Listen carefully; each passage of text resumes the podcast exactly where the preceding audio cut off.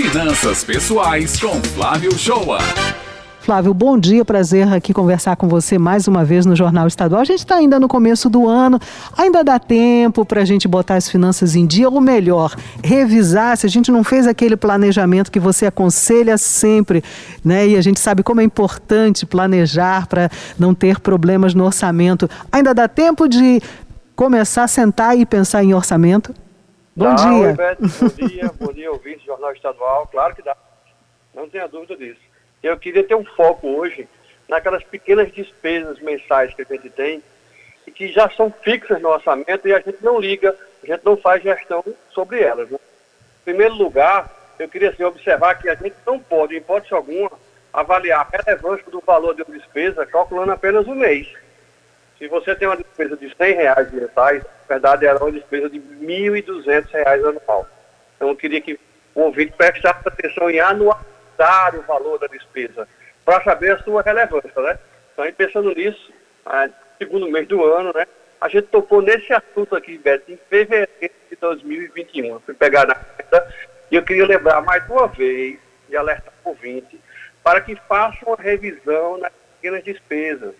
Vamos ver lá, eu quero dar exemplo de três pequenas despesas. Primeiro, o plano de telefone celular defasado. Procure fazer uma análise se o seu plano contratar está de acordo com o seu consumo mensal, principalmente no uso pela internet. A gente sabe que a maioria dos lugares que a gente frequenta tem um Wi-Fi disponível. E a gente, às vezes, contrata um plano e não usa o que ele oferece. E também tem que avaliar o contrário, tem que ser observado, pois o excesso de uso do plano tem um preço maior de tarifa a ser cobrado. E assim, as operadoras, após ano, atualizam seus portfólios e lançam planos melhores com preços menores. E a gente fica um tempão no mesmo plano, desperdiçando dinheiro. Então, assim, faça uma revisão do seu plano de celular agora.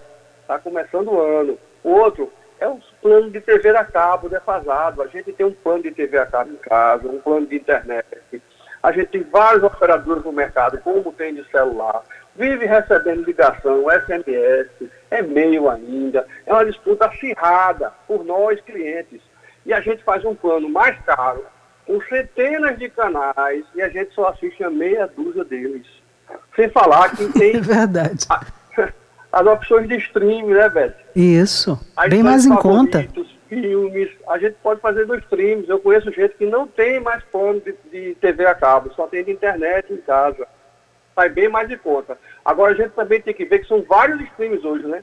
A gente tem dezenas de streams. Aqui em casa, as crianças usam muito o Disney. E aí eu uhum. descobri que se eu for nível 6 no Mercado Livre, com a prestação de 19,00 reais, eu não preciso pagar os 45,00 reais de Disney, nem os 27 de Star, que daria 60,00 reais. Então, com 19,00 reais, eu ganho é, 40% nos fretes do Mercado Livre, eu tenho frete grátis pra, de compras até 79,00 reais, eu tenho devoluções grátis, eu tenho uma série de benefícios do Mercado Livre, e isso me dá acesso a dois streams, ao Star Mais e a Disney.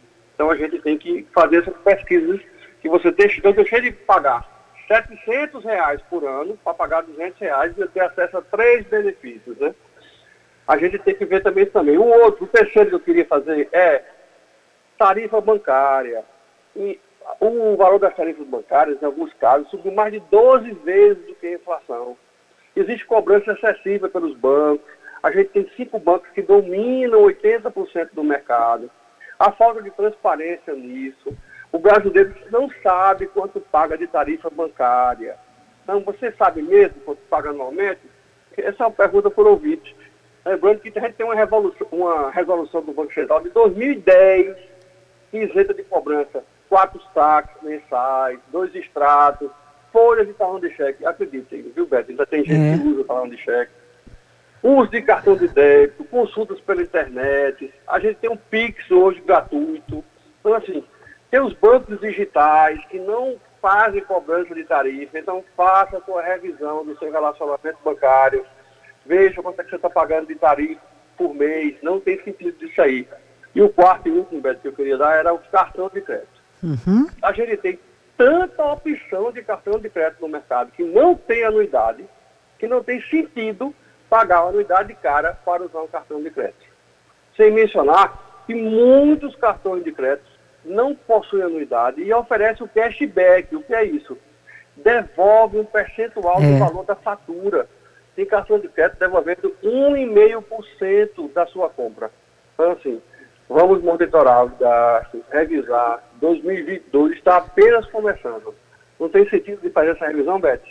Eu já, com certeza, porque, como você disse, as opções para a gente economizar nesses gastos que são gastos permanentes são muitas. Porque se a gente não faz esse corte e daqui a pouco começa a fazer uma prestação aqui, outra ali, aí não tem orçamento que resista, né, meu amigo? Perfeito. E aí você vai ficar dando é, dinheiro para as grandes operadoras, os grandes bancos, as grandes concessionárias, não tem sentido. É usar o melhor, o melhor custo-benefício, o melhor plano de celular o melhor plano de TV a cabo, se tem sentido TV a cabo, o melhor plano de internet dentro de casa, pegar um banco que não tenha tarifa cara. E o cartão de crédito, Brasil, não tem sentido a gente ter cartão de crédito pagando anuidade. Sem dúvida. Flávio Show, muito obrigado. Quando tem uma amiga minha que costuma brincar e dizer assim, eles que lutem, não é? Porque nós, consumidores, é que, que somos Perfeito. interessantes para eles. Então, eles que nos ofereçam mais condições. 80 reais, 80 reais no telefone celular, aí você releva isso, mas na verdade é uma prestação de mil reais ao ano. Aí tem uma opção de outra operadora, o mesmo serviço, é, oferecendo pela metade do valor e você não paga, você não transfere, porque você fica lá encostando naquele plano, dois, três, quatro, cinco anos e vem outros planos, outro portfólio, com muito mais benefícios e com valor menor. E a gente fica lá perdendo dinheiro. Pois é, e não dá para perder dinheiro mais não, não meu amigo. Muito obrigada, Flávio Shoa. Segunda-feira que vem você volta na Muito sua coluna Finanças Especiais.